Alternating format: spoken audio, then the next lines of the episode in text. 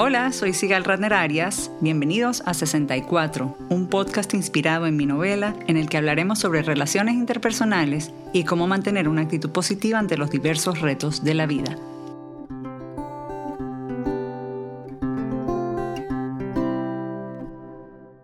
Con motivo del mes de la hispanidad, invité para este episodio a la psicóloga venezolana Diana Mayer, con quien conversé sobre cómo criar hijos exitosos en un ambiente multicultural. Entre los puntos que tocamos están lo que definiríamos como éxito, los beneficios de darles a nuestros hijos bases sólidas en el hogar en cuanto a tradiciones, idioma, cultura e identidad, la importancia de exponerlos a personas distintas a nosotros, tanto para su propio beneficio como para el bien de la sociedad, y algunas ideas para hacerlo cuando no se vive en un ambiente que es naturalmente multicultural. Y sin más preámbulos, aquí nuestra conversación con Diana Mayer. Hola, bienvenidos a otro episodio de 64 del podcast. Hoy tengo el honor de tener como invitada a una persona muy querida para mí, a quien admiro como ser humano y respeto como profesional y a quien tengo la suerte de tener como prima, aunque sea política. Se trata de la psicóloga venezolana Diana Mayer, quien nos hablará desde Maryland sobre cómo criar hijos exitosos en un ambiente multicultural. Bienvenida, Diana. Wow, muchas gracias por tenerme y por esas palabras tan halagadoras. Gracias por acompañarnos, un placer. Eh, cuéntanos un poquito de ti y de tu trabajo y cómo llegaste a hacer lo que haces. A ver, ¿por dónde empezar, Sigal? Yo soy psicólogo, graduada de la Universidad Católica Andrés Bello, con muchísimo orgullo. Siempre sentí una afinidad enorme por la psicología, eh, muy altruista de alguna manera, tratar de ayudar al otro, porque eso siempre me ha hecho sentir a mí muy bien.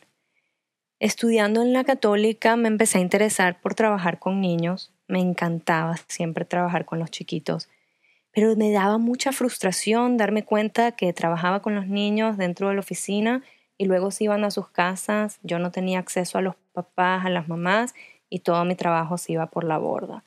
Y por eso decidí luego especializarme para mi eh, maestría en terapia familiar y de pareja, para así poder tener más acceso a la familia como tal y poder ver mejores cambios en los niños. Hice mi máster en Nueva York y comencé pues así mi trabajo con niños, adolescentes y familias. ¿Y desde cuándo estás en Maryland? ¿Cómo, cómo llegaste a Maryland? Realmente lo que nos trajo acá fue el trabajo de mi esposo en el Banco Mundial en Washington, D.C. Sin embargo, vivimos en el suburbio de Washington que termina siendo Maryland. Eh, vivimos acá desde hace 10 años ya. Cuando llegamos, mi hija mayor tenía casi dos añitos y aquí nacieron mis otros dos hijos, eh, la del medio que tiene ahora nueve años y el chiquito que tiene casi cinco. Sé que el tema del que hablaremos hoy te apasiona mucho y quería que nos cuentes un poquito por qué te apasiona tanto el tema de criar hijos exitosos en un ambiente multicultural no sé cómo en mi vida se alinearon las estrellas para que yo eh, terminara asentando raíces acá y criar a mis hijos acá, pero ha sido un privilegio poder tener una comunidad tan diversa y, tan internacional alrededor de donde vivimos. Y eso me ayudó a darme cuenta del bien que me ha hecho a mí como madre y que le ha hecho a mis hijos el crecer acá. Eh, trabajo mucho con la comunidad internacional, con muchas familias del Banco Mundial, del Banco Interamericano de Desarrollo, del Fondo Monetario Internacional, familias que se han venido acá como yo, con sus hijos ya eh, en la primaria o sus hijos adolescentes que no hablan el idioma, que vienen de Europa, de Asia, de toda Latinoamérica y tienen ese primer choque de cómo, cómo encontrarse en esta cultura tan distinta a la de uno y, el trabajo que he hecho con ellos en ayudar a estos chiquitos a adaptarse me ha traído muchísima satisfacción. Lo primero que me gustaría que hablemos antes de ahondar eh, en el tema es que expliquemos un poco a qué nos referimos con niños exitosos, porque es algo muy subjetivo y, y personal. Sin duda, y me encanta la pregunta. Es una definición absolutamente subjetiva y absolutamente personal, no nada más para cada familia el cómo definen éxito en sus hijos, sino dentro de una misma familia la visión de éxito para un padre o para una madre puede ser diferente, al igual que la definición de éxito para cada uno de sus hijos. Yo doy aquí en, el área de Washington mucho estas charlas de cómo criar hijos exitosos en un mundo multicultural. Quisiera que los oyentes se preguntaran por un momento, si tuvieran una bola de cristal y pudieran ver de aquí a, digamos, unos 20 años, ¿cómo quisieran ver a sus hijos ya adultos? ¿Qué quisieran ver que ellos hayan logrado o estén haciendo o cómo ellos estén sintiendo? Para tú poder darte palmadas en la espalda como padre y decir, hmm, sí creo que hizo un buen trabajo. Si yo te preguntara eso a ti ahora, Sigal, ¿qué me contestarías? Bueno, obviamente quiero que mis hijos sean felices, que se dediquen a una profesión u oficio que los llene y que sean eh, personas de bien, independientes eh, financieramente, eh, con familias que, de buenos valores, que sigan las tradiciones de nuestra familia que han pasado generación en generación. En mi caso, somos una familia judía ¿Qué más puedo decir? A ver, ¿qué, te dicen tus pacientes por lo general?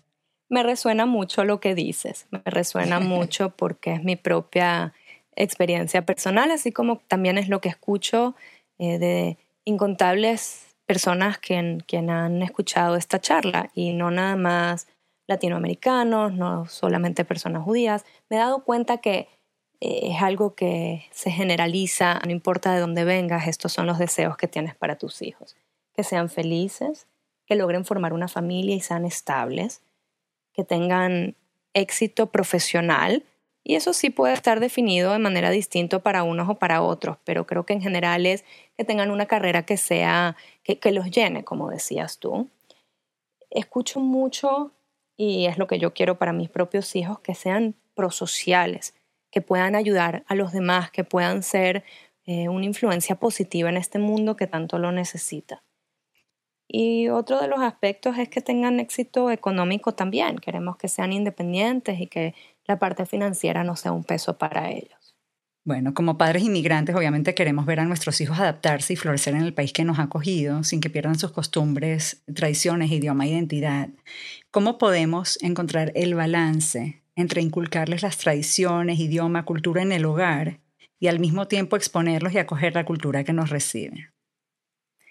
Wow, esa es la pregunta del millón, pero es la que tan energizante ha sido para mí contestar. Y aunque pienso que tengo parte de la respuesta, sigo en la búsqueda de cómo hacerlo con mis propios hijos. Yo primero quiero que podamos ver la inmigración como un regalo enorme que le damos a nuestros hijos, por más duro que se sienta despedirnos de nuestros países, en mi caso estar lejos de mi familia.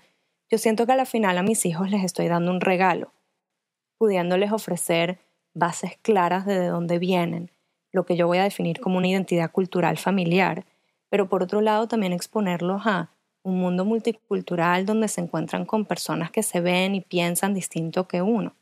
Pero sí, encontrar el balance entre esos dos factores, la identidad cultural de la familia y el multiculturalismo, es la pregunta del millón. Bueno, vamos entonces por partes. Em, vamos a hablar primero de la familia. ¿Qué le aporta la familia al hijo? Para empezar?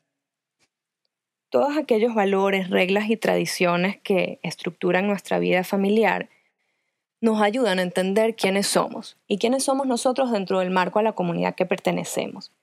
También nos ayuda a conectarnos con otras personas que piensan como uno y tienen nuestro mismo sistema de valores. El regalo más grande que esto nos da es que nos provee un grupo de pertenencia. Hay muchísima investigación que indica de los grandes beneficios que esto tiene para nuestros hijos. Y, esto es la razón por la cual pienso es tan importante que a pesar de que los estamos criando en un país distinto al nuestro, que nosotros nos tomemos el tiempo de, de sentar estas bases bien claras para ellos.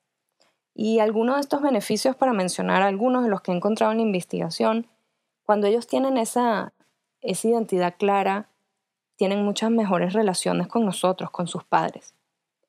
Eh, hay mucho, mucho que muestra que tienen habilidades de lectoescritura más altas, principalmente si mantienen su idioma natal. Y así también habilidades analíticas, académicas, les va mejor en el colegio. Suelen tener mayor autoestima y ser más seguros de sí mismos, porque si nosotros los valoramos esta definición de, que, de quién ellos son y les mostramos lo especiales que son por cómo son, los ayudamos a crecer en esa autoestima. Y hay toda otra área de investigación que muestra que esta definición clara es un factor de protección ante factores de riesgos como drogas o que entren en grupos sociales que sean malas influencias o que haya embarazos tempranos, ese tipo de factores de riesgo. ¿Cuáles son los beneficios por el otro lado de exponerlos a otras culturas? Son inmensos también. son inmensos también y por eso yo quiero motivar a tus oyentes a que por más que sabemos que el tener esta definición cultural nuestra tan definida es, es espectacular y les da un montón de cosas, que no nos podemos quedar solo con eso. Es como negligente si no los, a la misma vez no los empujamos a que ellos eh, exploren el multiculturalismo en el que están creciendo y conozcan de otras personas que piensan distinto que uno. Yo defino el multiculturalismo como la, coexistencia de diversas culturas y, culturas, culturas no nada más de gente que venga de países distintos, sino eh, el color de la piel, el idioma que hablamos, la religión, incluso la, identidad de género, la identidad de sexo. Y, cuando promovemos ese multiculturalismo, los estamos ayudando en un montón de otras cosas. Obviamente cuando promovemos multiculturalismo, a mi modo de ver y, viviendo ya 20 años en Nueva York y mis hijos han crecido aquí, eh, y, te estaba contando antes que, por ejemplo, hice un Shabbat en la casa, una cena de los viernes tradicional judía, y teníamos al mejor amigo de mi hijo que es musulmán, a una de las mejores amigas que es china y a otra mejor amiga que es cristiana, todos cenando en armonía. Eh, y es hermoso. Lo que me parece que eso promueve también es un mundo mejor, de mayor tolerancia, de mayor respeto y armonía. Qué belleza, Sigal. Ese ejemplo eh, es la razón por la cual yo hago el, el, trabajo que hago, porque sin duda creo que es lo que nuestro mundo necesita, que nosotros nosotros formemos niños que van a poder sentarse alrededor de una mesa con gente que es distinta que uno en armonía y que tengan conversaciones que lleven a soluciones. También podemos verlo un punto muy un punto de vista más egoísta, porque el hecho de exponerlos a este multiculturalismo les da un montón de cosas también a nuestros hijos, solo a ellos, ni hablar de lo que les da el mundo. Pero niños que están expuestos a este multiculturalismo son mucho más maduros que niños de su misma edad son más creativos porque pueden pensar como este outside of the box thinking. Son mucho más empáticos y menos críticos en su forma de pensar y más resilientes. Que el concepto de la resiliencia es uno de los conceptos que yo más aprecio en el mundo de la psicología y, y lo defino un poco como, como esa capacidad que tiene un ser humano para salir de un momento difícil, un momento de crisis, de un trauma y, recuperarse, y no nada más recuperarse, sino salir fortalecido. Entonces cuando, cuando nuestros niños han estado expuestos a este multiculturalismo, si luego en un futuro se les presenta una situación difícil en su vida, tienen las herramientas para poder salir adelante. Y bueno, además también son mucho más flexibles y adaptables, entonces están más abiertos a las transiciones, a los cambios, se adaptan mejor cuando se van a la universidad, todo esto por exponerlos desde pequeños a este mundo tan diverso que, en el que vivimos hoy en día. Diana, en tu caso, que es en Washington y en mi caso que es en Nueva York, tenemos ese privilegio, por decirlo así, nos ha tocado vivirlo. ¿Cómo puede hacer gente en otras ciudades donde no es tan natural eh, para buscar ese multiculturalismo o exponer más a sus hijos a otras culturas? Y eso es una muy buena pregunta, porque creo que lo primero que tenemos que hacer es concientizarlo como una necesidad. Así como nos proponemos que tenemos que enseñarle a nuestros hijos a nadar o a aprender las tablas de multiplicar, si concientizamos que es importante para ellos estar expuestos al multiculturalismo y a la diversidad, lo vamos a buscar como con más intencionalidad. Es cierto que, por ejemplo, yo aquí en el área de Washington estoy expuesta inmediatamente a la diversidad. Yo he tenido que con intencionalidad buscar lo opuesto, que es este grupo de pertenencia, de gente que piensa como yo, que tiene rituales y tradiciones similares a las mías, gente con quien comparto mi religión y mis tradiciones religiosas, cosa que tal vez en las comunidades como en Miami se da con más facilidad. La manera más fácil de promover eh, de una manera natural ese amor por la diversidad es exponerlos a niños que tienen y se ven distinto que uno y piensan distinto que uno. Inmediatamente cuando ellos van al colegio nosotros buscamos hacerles playdates y, y que se encuentren con amigos que tal vez son los hijos de nuestras amigas y tenemos que salirnos un poco de nuestra zona de confort y tratar de que ellos, además de que conecten con los niños de su grupo de pertenencia, también conecten con otro tipo de niños. Invitarlos a la casa y nosotros poder conocer esos padres. Eh, eso es número uno, porque es como la manera más natural de enseñárselos. Por otro lado está viajar quien pueda, es costoso, pero viajar tiene beneficios enormes para exponerlos a la diversidad. Ir a países distintos donde se hablan idiomas diferentes y se comen comidas distintas, los olores, los sabores, les abre los ojos a que la realidad que vivimos no es la única que existe. Los libros es otro medio que tenemos fácil acceso. Poder leer historias donde los personajes principales pues son distintos que uno. Hay un libro bastante bueno que salió hace poco, bueno, una de mis hijas que le encanta leer y devora los libros, y hace poco nos leímos juntas uno que se llama Children of Blood and Bone, donde el personaje principal es una niña africana.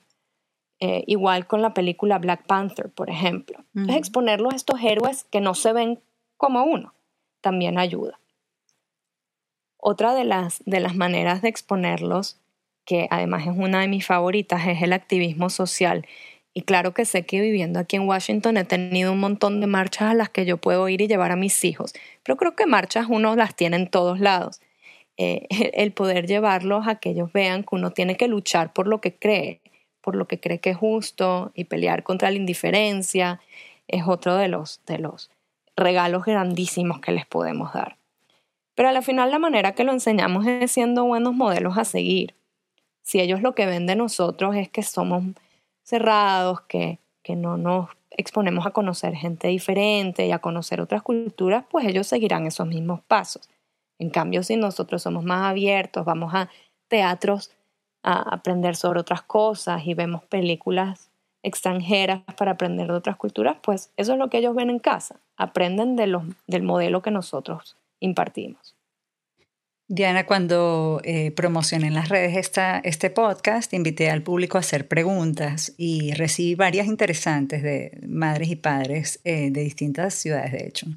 Por ejemplo, Edith desde Miami dice que como madre latina inmigrante vivió algunos momentos de discriminación al llevar a sus hijos al colegio. Eh, dice donde la cultura latina de la casa estaba mal vista o mal entendida por las maestras y se lo hacían saber a los niños.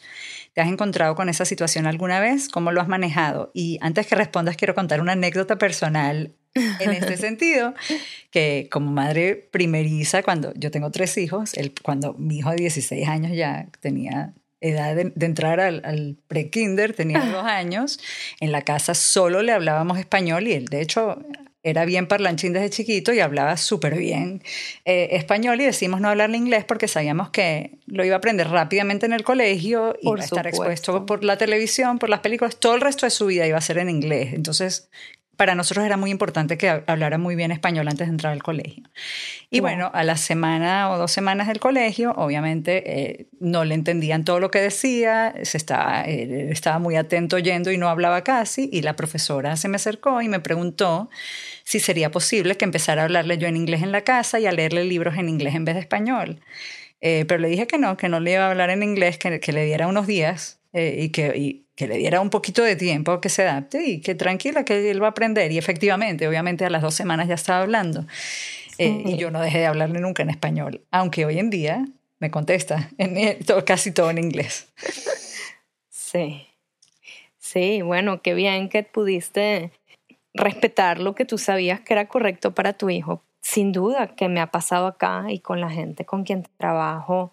Creo que todos tenemos una historia similar a la tuya que contar y, no son generalmente malintencionadas, pero hay mucha gente que tal vez no tiene el conocimiento o la mm, competencia cultural para poder responder adecuadamente a, bueno, gente inmigrante.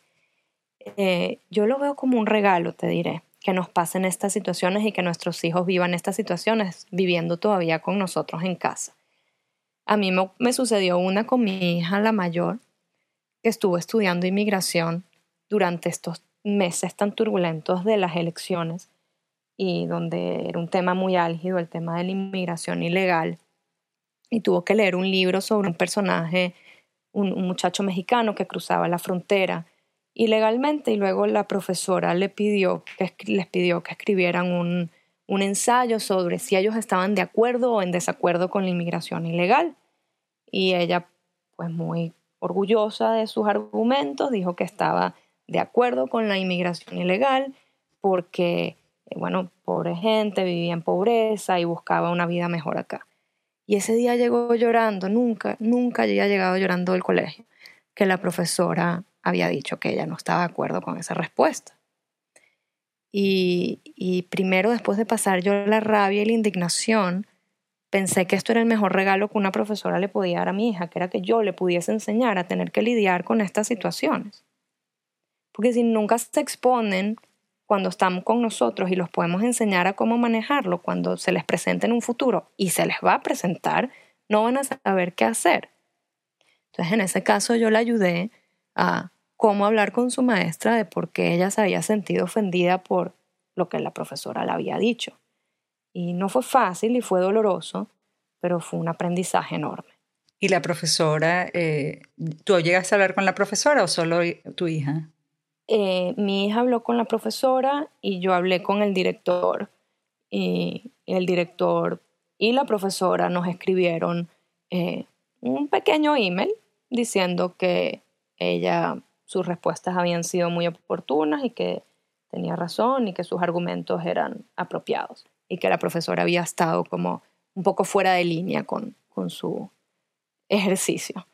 Entonces el resultado fue muy positivo. Claro, si está pidiendo opiniones, tiene que respetar a ambos lados. Sí, sí, sí, sí, correcto.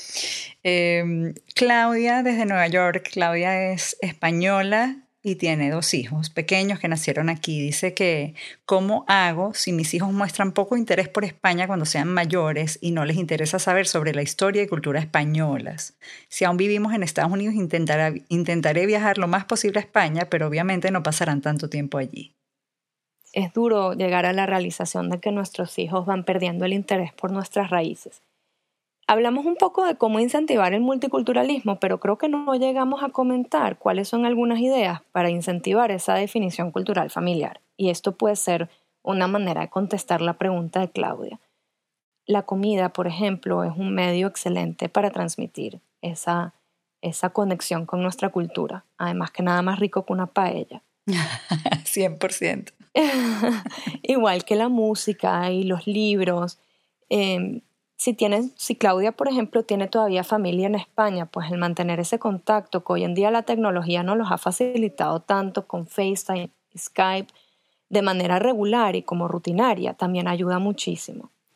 Cuando van creciendo, un poco ya a finales de la primaria y middle school, eh, leer y hacer research sobre, sobre sus países para poder presentar. Hay muchos, muchas em, assignments, muchas tareas en el colegio que preguntan de escribir narrativas sobre narrativas personales e incentivarlos a que escriban sobre su país es una manera muy bonita de que investiguen y conozcan cosas que tal vez habían dejado pasar. También, por lo menos aquí, y me imagino que en Washington también los colegios hacen es por, cada año, por lo general, como una feria internacional donde las familias de distintos países montan como pabellones eh, del, del, país para mostrar un poco de la comida y la cultura y, los trajes típicos. Y, entonces es muy lindo, es como un Epcot. Eh. Ese, es el evento más ese es el evento más grande en la escuela de nosotros acá y es, wow, es el hit del año nosotros, nuestro colegio acá, que es el colegio público de la zona, hay por lo menos 40 nacionalidades representadas entre todos los estudiantes de la primaria. Y cada marzo hacemos un evento en que cada familia o familias del mismo país se unen y hacemos una mesa donde hablamos de nuestros países y la ropa que se usa y la comida. Uy, es la cena más rica que me he comido, yendo de pabellón en pabellón. Y, y los hijos por lo menos mis hijos y veo a los otros niños, se enorgullecen muchísimo de poder enseñarle a sus compañeros de, de dónde vienen. Así que, y, no nada más en las escuelas, eh, los condados suelen tener muchísimas oportunidades similares. Entonces yo, yo recomendaría que si sus hijos van a un colegio público, un, un colegio privado, un colegio religioso y no tienen esas oportunidades, que busquen estas oportunidades dentro del condado en el que viven. Otra pregunta, esta es una amiga de Israel eh, que se mudó con su familia hace un año y un mes y ella tiene tres hijas, una adolescente ya de 17, una de 13 y medio y una más pequeña creo que tiene 7, algo así. Ahora, la de 13 y medio me dice que no ha logrado adaptarse y hacer amigos con la misma facilidad que en Venezuela y que allá tenía amigos por todos lados. Te voy a leer lo que me dijo. A pesar que aquí en Israel pertenecemos a la misma religión y pensamos que no nos sentiríamos tan ajenos, nos damos cuenta que tenemos estilos muy diferentes. Incluso emocionalmente, en el caso de mi hija, su grupo de compañeros del colegio son más inmaduros que ella y le cuesta lidiar con todo eso. No haya cómo abrirse, cómo hacer puentes, qué decir en otro idioma. Ha sido muy difícil. Cómo ayudarla a entender que su realidad cambió, que esas viejas amistades que quedaron en Venezuela perdurarán para siempre, pero que ahora tiene que adaptarse y entender que la gente aquí y en cualquier otro país es diferente, con otros modales, con otra cultura, otra forma de ser. Cómo ayudarla a no quedarse atrás y lograr insertarse en la sociedad para tener éxito. Mm, qué bella pregunta y, qué duro, Sigal. Lo primero que quiero es, wow, es acompañarla, acompañar a este oyente en, su, en esta situación tan dura, porque nada más difícil que ver el dolor en nuestros hijos y nadie quiere, pues, verlo sufrir de esa manera. Y bueno, obviamente este es un solo ejemplo, pero con la emigración en masa que estamos viendo de Venezuela, en nuestro caso, por ejemplo, nuestros hijos nacieron ya en este país. No es lo mismo las mismas preocupaciones de los padres que tienen hijos en el país que las que se mudan con niños pequeños y mucho menos adolescentes. Es mucho, se vuelve más complicado. También depende de la personalidad del niño, me imagino, y de, de la suerte que tenga eh, de los amigos que le toquen. Por ejemplo, ella me dice que a su hija mayor le tocaron muchos hijos de inmigrantes, incluyendo latinos, pero la mediana no tuvo esa suerte. Absolutamente. Hay, hay, muchos factores que determinan qué tan fácil o difícil va a ser para un niño adaptarse. Y es algo sobre lo que nosotros no tenemos control. ¿ah? Y qué sensación tan dura para una madre que sentir que no tiene control. Yo lo primero que le recomendaría es pues abrazarla mucho y acompañarla con empatía en lo difícil que está haciendo, porque eh, puede llegar a, sentir uno la frustración de, bueno, ya eh, vamos a, hay que echarle pichón y hay que adaptarse y punto y tratar de, de como ponerlo por debajo de la alfombra, como dicen, ¿no? Como, como que, no hacerlo algo tan importante. Pues la realidad es que esta niña se le está siendo difícil y hay que acompañarla en ese dolor. Pero en conjunto con esa, ese apoyo emocional y esos abrazos y el siento mucho que estemos pasando por esto, a la misma vez hay que darle empujoncitos a decir, yo sé que puedes, yo sé que esto se va a poner mejor, confío en lo fuerte que eres y que esta situación te va a fortalecer para tu futuro, porque en el momento que lo logres te vas a sentir increíble. Entonces es esa mezcla entre abrazar y empujar y abrazar y empujar. Una de las, de las cosas que yo he visto con mucho, e, que dan resultado con mucho éxito es tratar de encontrar un hobby o un interés particular que esta niña tenga para que conecte con niños que compartan eso. Tal vez no van a ser los niños en la escuela, pero si por ejemplo le gusta dibujar, o le gusta algún deporte o eh, el piano, entonces meterla en alguna actividad extracurricular donde pueda conectar con otros niños que tengan esos mismos intereses. Bueno, esperemos que, que, ayude y que nos escuche la respuesta. Ya tal vez en otro podcast nos contará cómo, cómo le termina de ir de aquí a unos meses. Ojalá que, que, se adapte pronto. Eh, Ronit desde Miami eh, y esto es similar a, la historia que yo conté. Dice, como inmigrante uno busca que sus hijos mantengan el idioma del país de donde venimos. Sabemos que los niños pequeños absorben y aprenden idiomas con más facilidad. Con el primer hijo es más fácil porque hasta el momento en el que va al colegio son los padres los que le hablan en su lengua materna.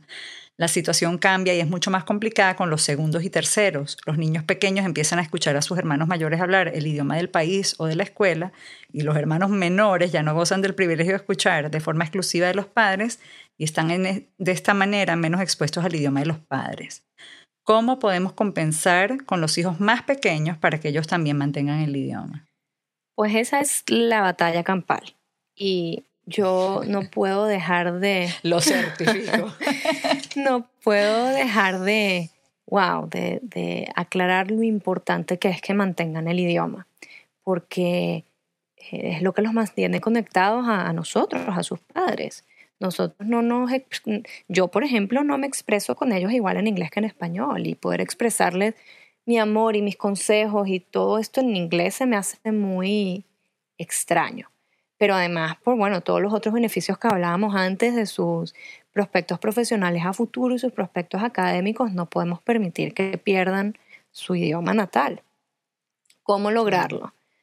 Es una batalla, pero no queremos que parezca una batalla, porque si lo presionamos demasiado se van a rebelar. Entonces hay que hacerlo como una manera muy sutil. No estar todo el tiempo diciéndoles hablen español entre ustedes, sino por lo menos nosotros hablarles siempre a ellos en español estar seguros de que mantengan el contacto con los abuelos, con los tíos. Ese contacto siempre va a ser, en nuestro caso, en español. Eh, aquí en el área donde yo vivo se acostumbra mucho a las escuelas de idioma en los fines de semana. Entonces hay escuela de español en la Embajada Española, hasta la escuela argentina, Chinese School, y pues es, parte de la rutina de la semana, es ir a la escuela donde aprendan su idioma y aprenden no nada más hablarlo, sino a leer y escribir y la gramática, y por otro lado se relacionan con niños de sus mismos países. Y, por último, mi recomendación es que siempre lo tomen en el colegio, ya que aquí tomar un idioma es un requisito. Mis hijos por lo menos saben que en nuestro caso será el español, que a pesar que lo hablan, van a tener que aprender a escribirlo y a leerlo y toda la gramática que implica. Mi hijo mayor aquí decidió que como tenía español, quería aprender francés. Eh, yo hubiera preferido que vaya por español, pero la verdad es lindo ver que aprendió un tercer idioma bastante bien, lo enseñan bastante bien en el colegio y, y bueno, aunque me responde en inglés cuando le hablo, eh, sí, sí veo que cuando necesita habla y que sabe escribir en español, así que me siento un poco más tranquila. Eh, por eso Yo soy testigo que sí lo habla. Qué bueno, qué bueno. Mira, por otro lado, hay, que respetarles a ellos y, y, a la final creo que este es el mensaje tan importante que quiero impartir.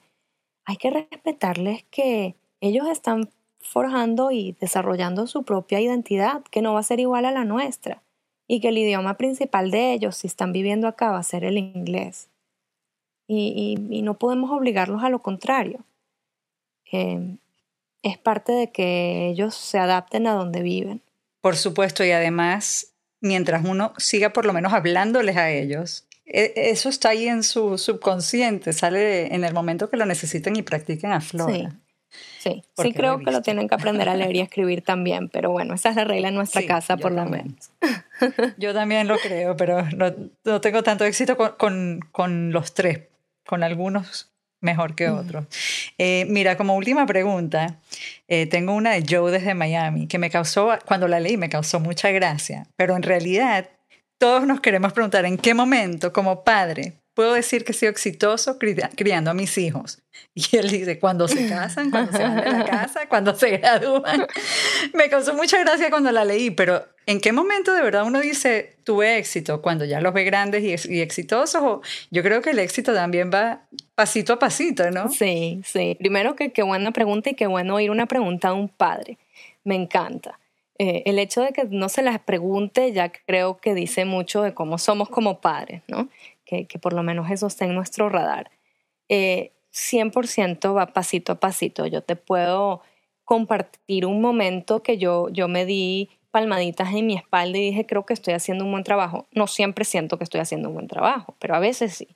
Y, y este fue una vez que mi hija, la del medio, eh, me preguntó, así está en el carro, completamente pensando en otra cosa, y de repente me dice, mami, explícame Explícame otra vez por qué es que los judíos y los musulmanes pelean tanto y han peleado tanto a través de los años. Porque yo sé que lo hemos conversado, pero, pero me cuesta entenderlo porque yo soy judía y Yacen es musulmana y nosotras somos mejores amigas. Y en ese momento yo dije, wow, creo que lo estoy haciendo bien. Eh, no sé cuándo podemos al 100% saber que tuvimos éxito. Yo quisiera pensar que el día de mañana, si yo veo que mis hijos conectan con empatía con otros, son prosociales, ayudan a los demás y están felices y satisfechos con lo que hacen, va a ser mi definición de éxito. Pero pues invito a que cada quien piense cuál es la de uno.